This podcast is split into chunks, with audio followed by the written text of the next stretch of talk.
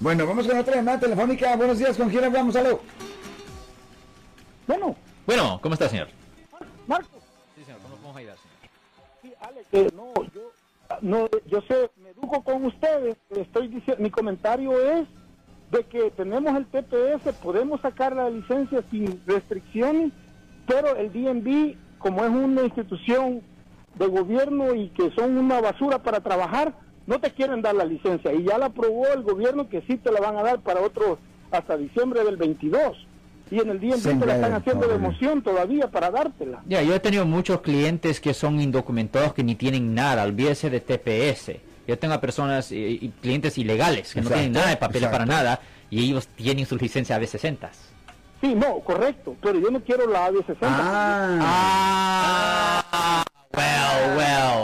Ok, esa es otra historia. Pero eso no es una excusa para no agarrar una licencia. Sí, Todavía sí. agarre la licencia AB60 y si en el futuro pues cambia su estado migratorio o lo que sea, pues agarrar una regular. Pero por lo menos agarre la AB60 para que no le presenten cargos por una violación del código vehicular sección 12500.